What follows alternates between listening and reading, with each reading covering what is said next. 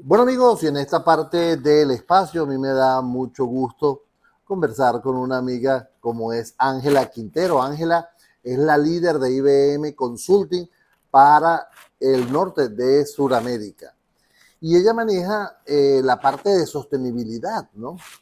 Y lo primero que quiero decirte es darte las gracias, Ángela, por haber aceptado conversar con nosotros y de verdad es un placer para mí tenerte aquí.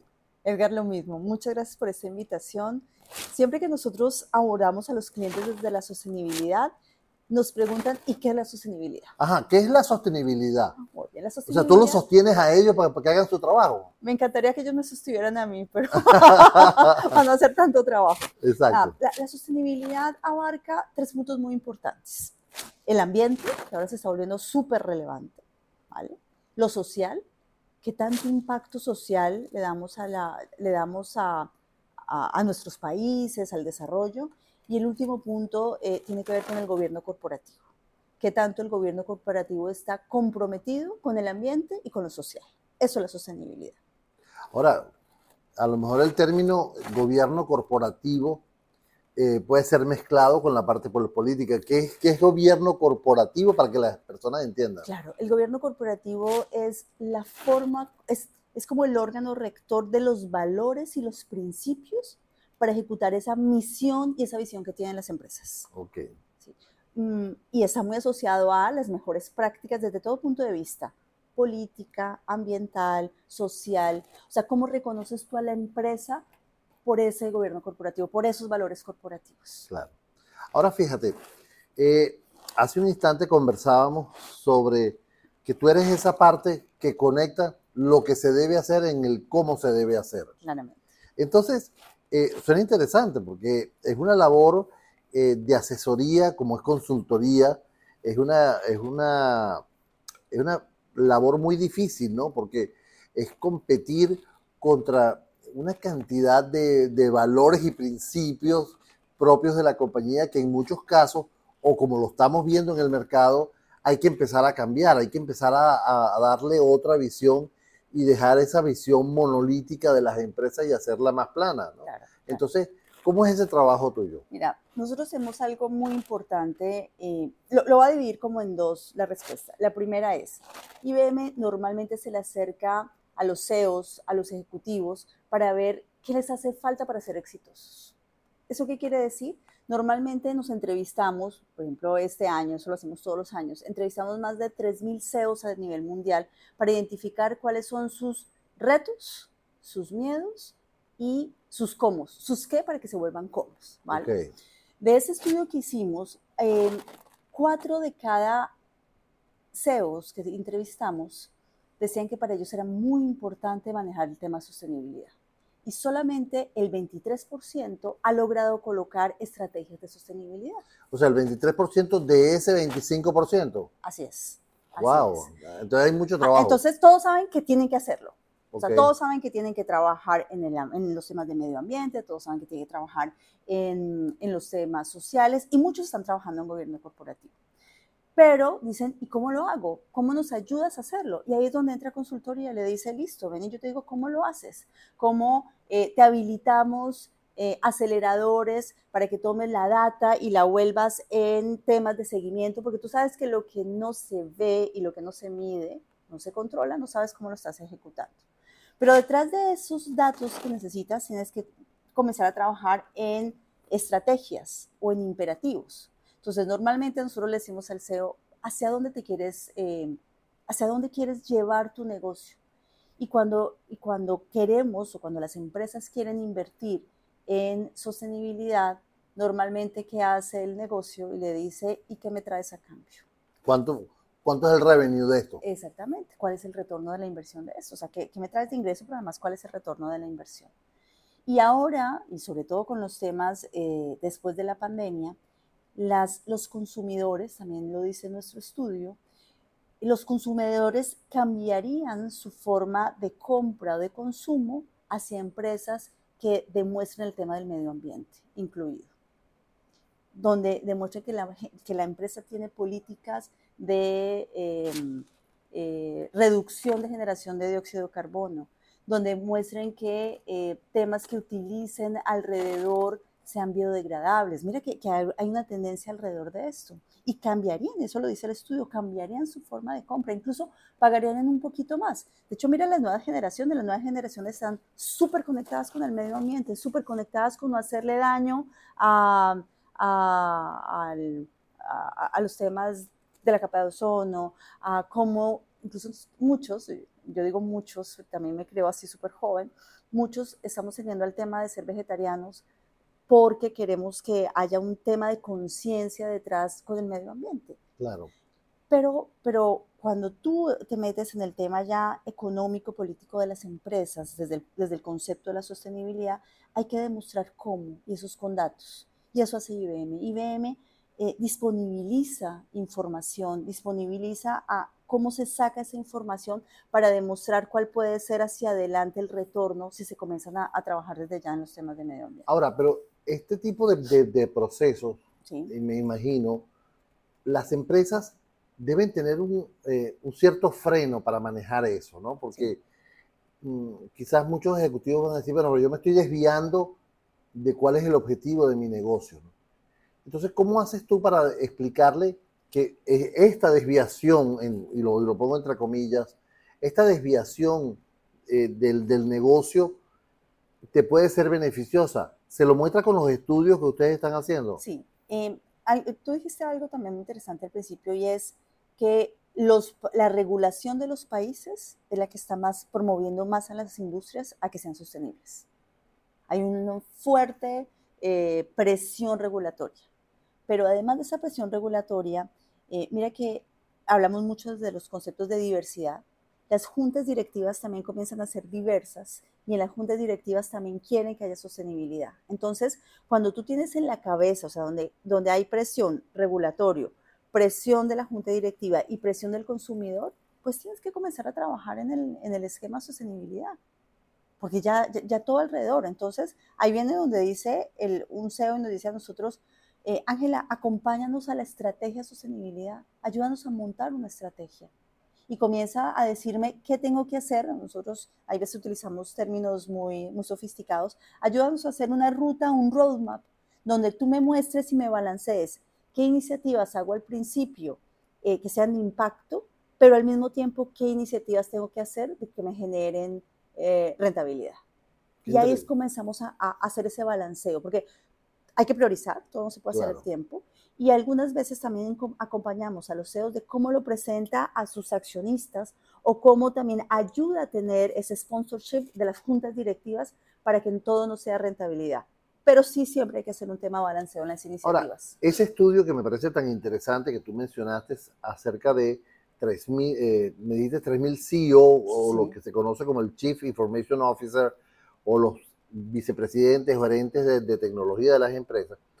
Eh, ¿Qué otros datos arrojaron? Mira, arrojan, además te quiero decir que hay un tema muy interesante, es que de esos 3.000, el 12% eran latinoamericanos.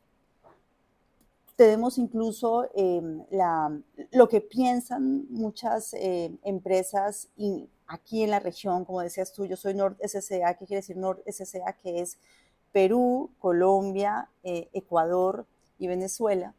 Y lo que nosotros ahí, lo, lo, lo que se se revisa o se plantea es como de ese 12%, cuántos de esas empresas tienen iniciativas de sostenibilidad.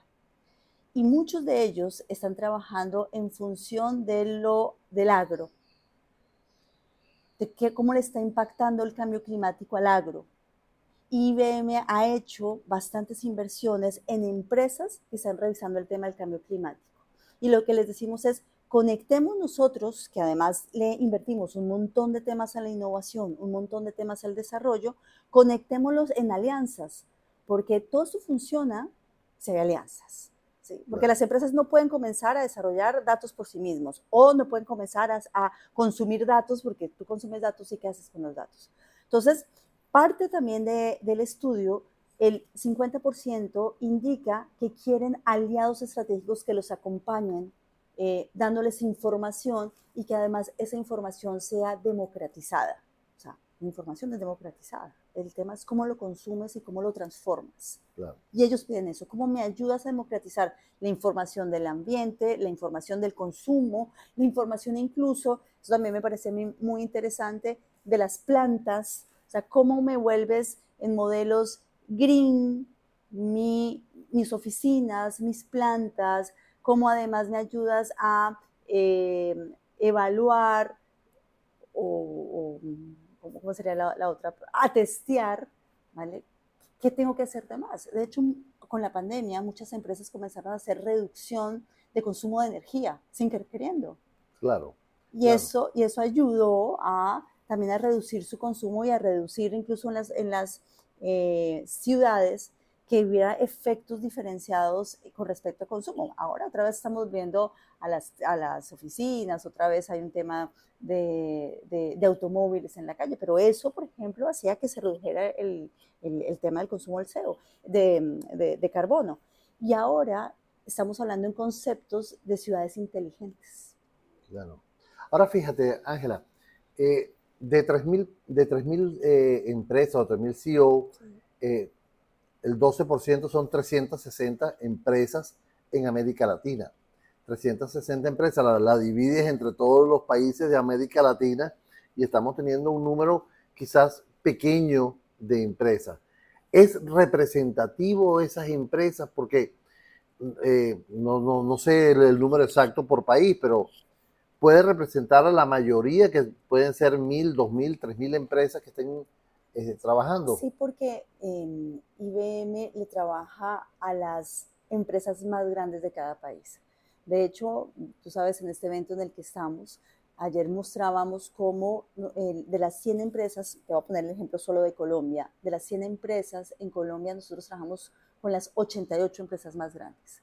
Entonces, sí representan sí, sí es una muy buena representación de las empresas que la estamos, porque además son empresas que lideran los movimientos dentro de los países, que comienzan a desarrollar esa concientización. ¿Son ejemplo para otras empresas? Total, total, total. Muchos quieren saber qué hace esta empresa y cómo la sigo, cómo lo logra.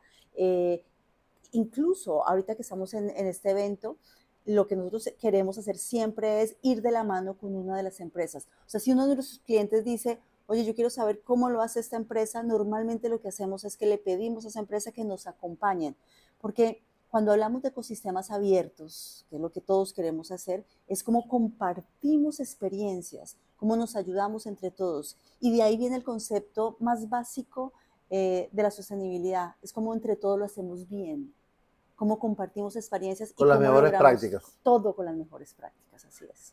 Amigos, estamos conversando con Ángela Quintero, como dije, líder de IBM Consulting para el norte de eh, Sudamérica, con motivo del tema de sostenibilidad.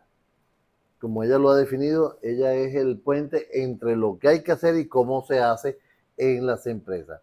Ángela, eh, fíjate que estamos viendo que, el, bueno, no es un secreto para nadie, el mundo está cambiando, está cambiando los mercados, están cambiando los actores, porque ahora estamos teniendo una generación que es totalmente diferente a la generación que creó quizás muchas de esas empresas, ¿no? Y definitivamente es algo que hay que tomar en cuenta. ¿Cómo se mezcla entonces la tecnología con la sostenibilidad? O sea, ¿cómo, cómo tú haces ese lazo entre la consultoría que tú estás haciendo con las nuevas tecnologías que permitirían esa conexión. Mira, lo, más importante es que empresas como nosotros tienen un montón de insights a través de flujos de trabajo inteligentes que lo que hacen es lograr mirar qué pasa alrededor del mundo. Te voy a dar dos, cifras que me encantan. Una es, por ejemplo, em, el equipo de tecnología a través de IBM tiene algo que se llama, el, incluso lo estoy mirando acá, que se llama el Global Asset Recovery Services. ¿Qué hace esto?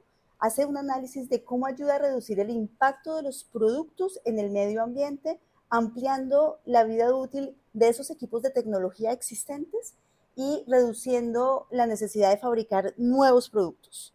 O sea, el reciclaje tiene que estar a, todo nivel, incluso a nivel de la tecnología.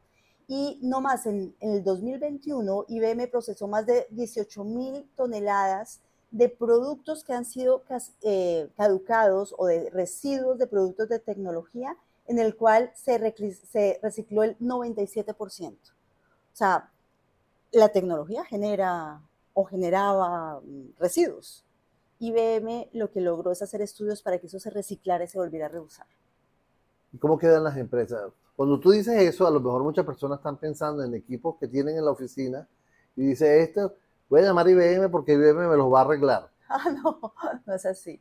Ahorita cuando estamos hablando en concepto, yo te estoy, ahora, IBM hace mucho tiempo que no vende. Yo, yo lo sé, yo lo sé, pero es que yo me pongo en el lugar de las personas que nos están escuchando. Está perfecto, está perfecto. En las empresas, eh, cuando tienen servidores gigantescos que ocupan un montón de espacio, lo que hace IBM es comenzar a, a través de la innovación, a reducir a que sean componentes mucho más chiquitos y además en habilitar el concepto de lo híbrido.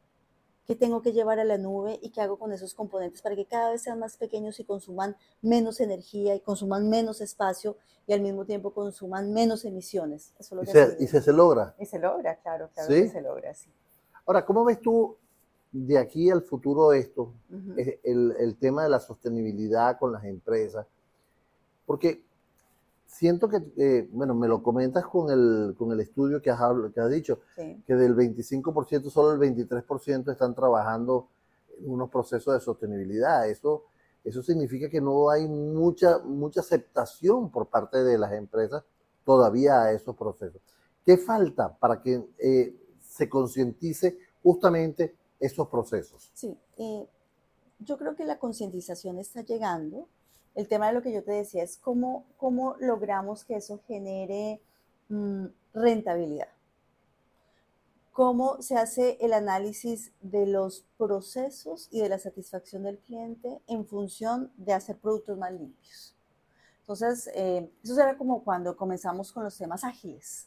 ¿Qué quería ser ágil? Todo el mundo quería ser ágil.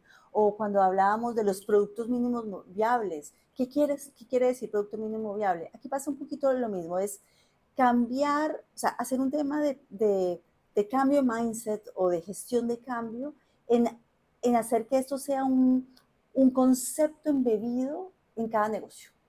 Ahora, yo voy a poner una métrica en el cual yo te, impact, yo te pago a ti porque impactes el medio ambiente, porque impactes el tema ¿Quién paga? ¿Quién paga?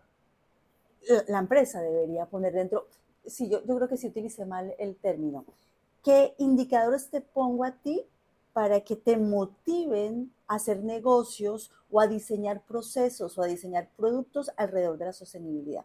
Y hay un motivador que no es menor. Mira, eh, por ejemplo, en Colombia está pasando con respecto a la comida chatarra.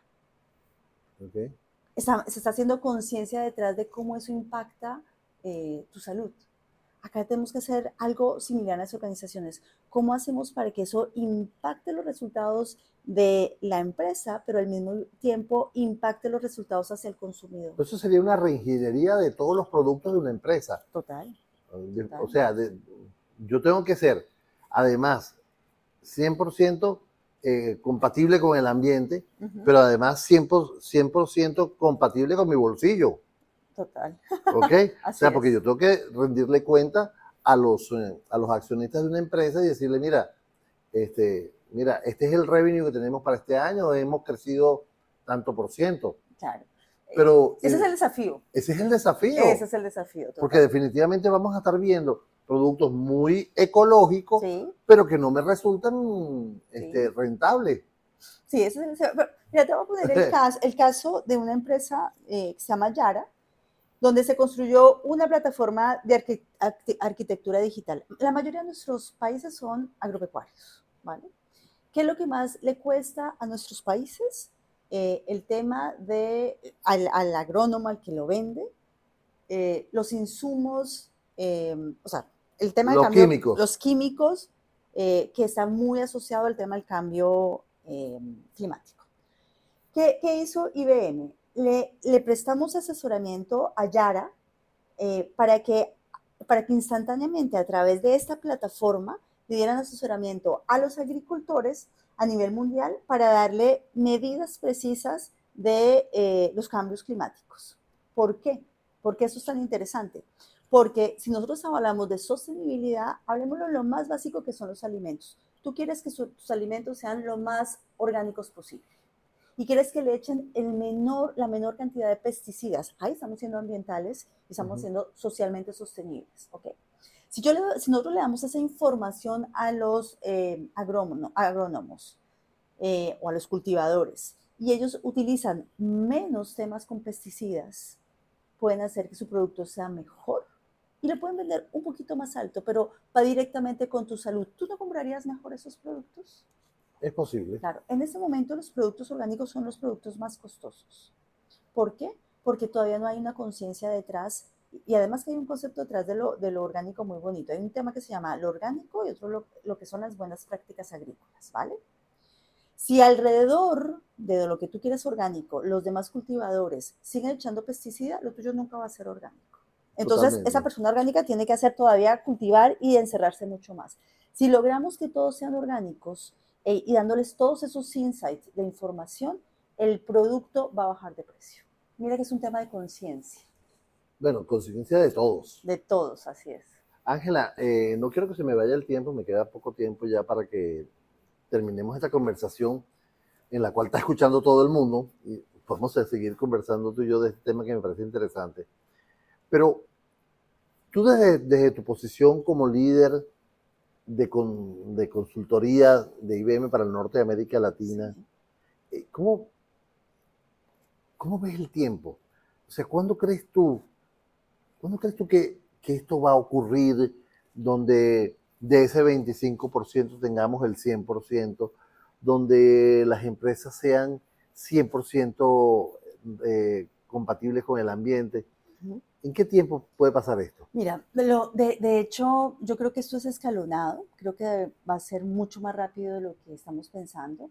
Eh, hay compromisos de acá al 2025 interesantes regulatorios que las empresas tienen que tomar.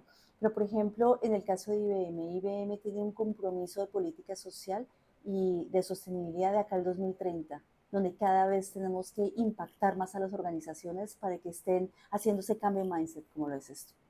Pero, pero yo creo que eso viene más rápido. Lo dijiste también eh, cuando estábamos en la, en la conversación, las nuevas generaciones esto lo están impulsando, lo están exigiendo como consumidores y yo creo que esto va a acelerar el proceso. Definitivamente.